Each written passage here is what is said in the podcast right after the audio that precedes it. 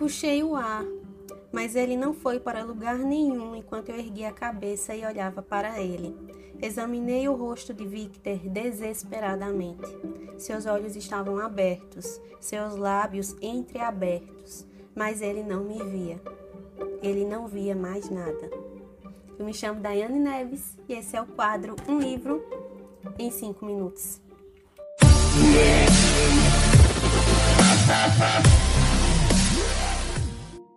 Oi, oi, meu povo! Que prazer estar com vocês aqui! Gente, o livro que eu trago para vocês hoje foi a minha última leitura de 2021.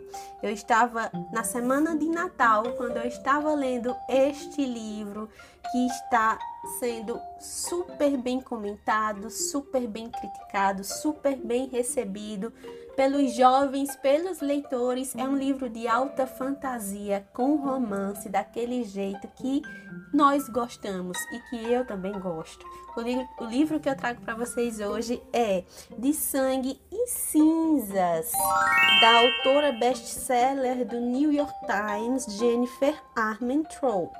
Eu acho que é assim que fala o nome dela.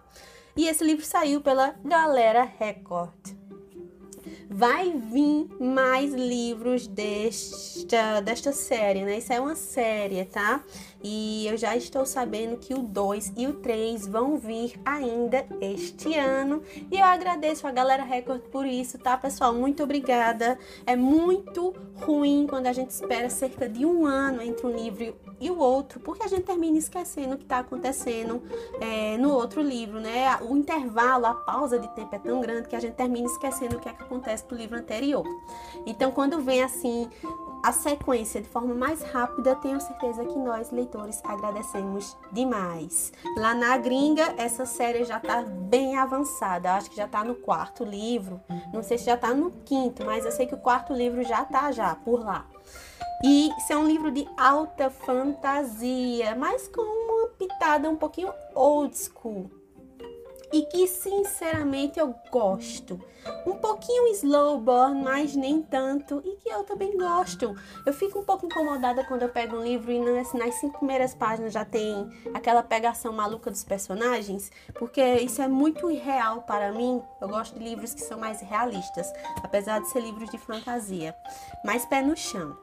Mas é o meu gosto pessoal, né? Gosto é muito individual, experiência de leitura é individual e única. O que cabe a mim pode não caber para você. Em tudo, também com os livros. Isso também funciona com os livros. A leitura ela é individual, única, a experiência de leitura ela é única. E eu já ouvi falar que tem pessoas que leram de Sangue e Cinzas e que não gostaram, que acharam a escrita da Jennifer péssima. E eu não concordo. Eu peguei o livro e quis tirar as minhas próprias conclusões e eu indico que vocês façam isso também. É, ouçam as críticas, leiam as avaliações, mas tirem as suas próprias conclusões, peguem o livro, leiam e veja se você está de acordo com aquela crítica que você leu ou não. E é isso aí, tá, gente?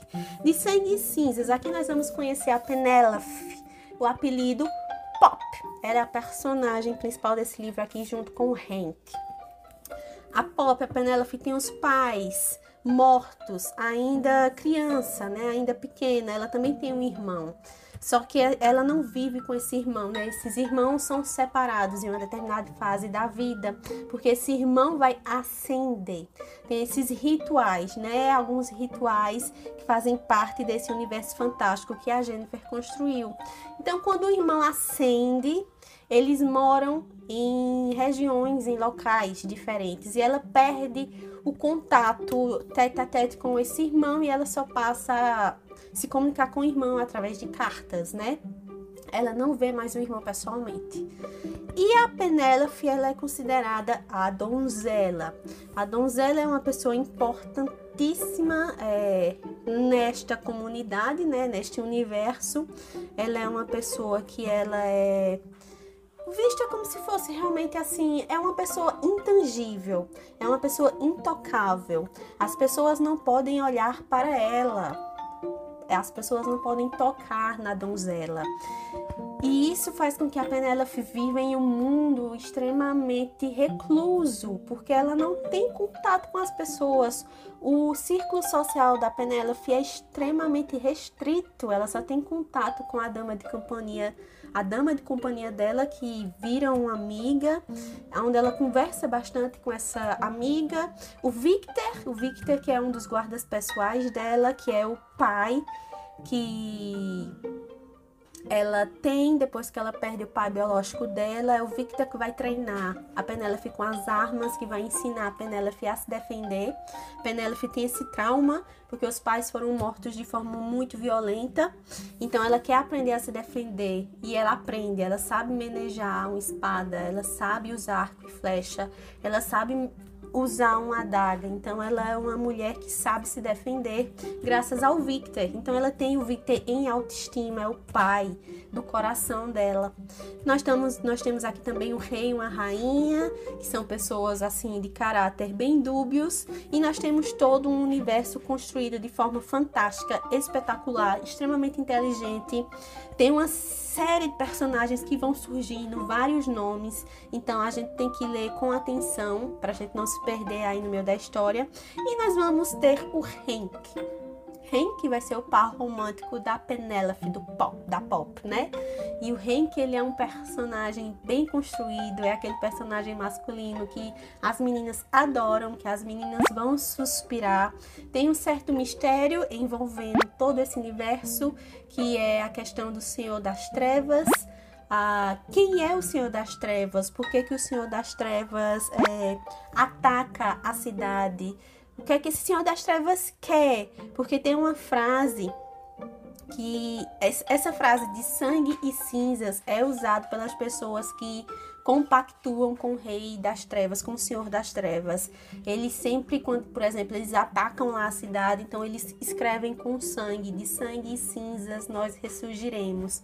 E são as pessoas que são a favor da volta do senhor das trevas e existe né, toda uma questão trabalhada em relação a esse conflito, né? As pessoas que são a favor, que são consideradas as pessoas super erradas, as pessoas que se rebelam e que essas pessoas precisam ser punidas e as pessoas que moram é, com a proteção do rei e da rainha, e que essas pessoas são protegidas de certa forma pelos ascendidos. Mas tem toda uma questão envolvendo esse universo, nem tudo é o que parece, e a gente vai ver aí que a Penélope foi meio que iludida ao longo dos anos. É, tem muita coisa que a Penélope acredita que não é exatamente daquela forma que mostraram e que ensinaram a ela e que ela precisa rever algumas questões.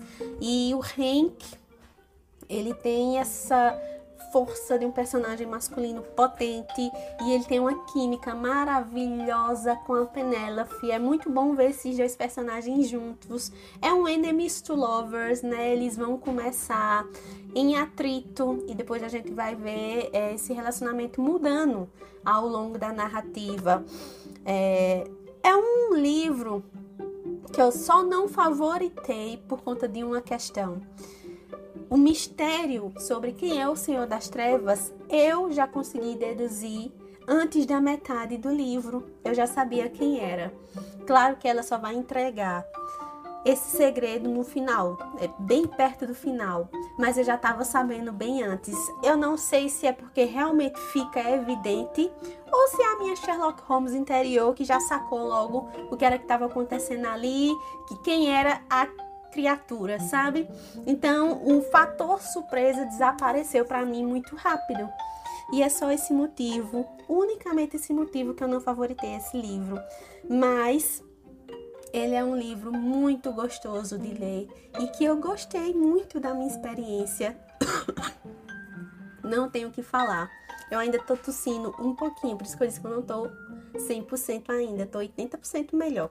Essa tossezinha ainda tá, mas assim, pra vestir do que tava antes, já melhorou bastante, graças a Deus. Mas isso também não me impede de vir aqui trabalhar um pouquinho e voltar a postar para vocês, tá bom? Uh, de Sangue e Cinzas é uma história de fantasia cativante e eu super concordo com isso. E eu espero muito que vocês também deem uma oportunidade para esse livro, para essa leitura muito, muito, muito gostosa. Se você já leu, comenta comigo aqui o que é que você achou. Se você ainda não leu, dê uma oportunidade, conheça, tenha a sua própria experiência, tire suas próprias conclusões de Sangue Cinzas.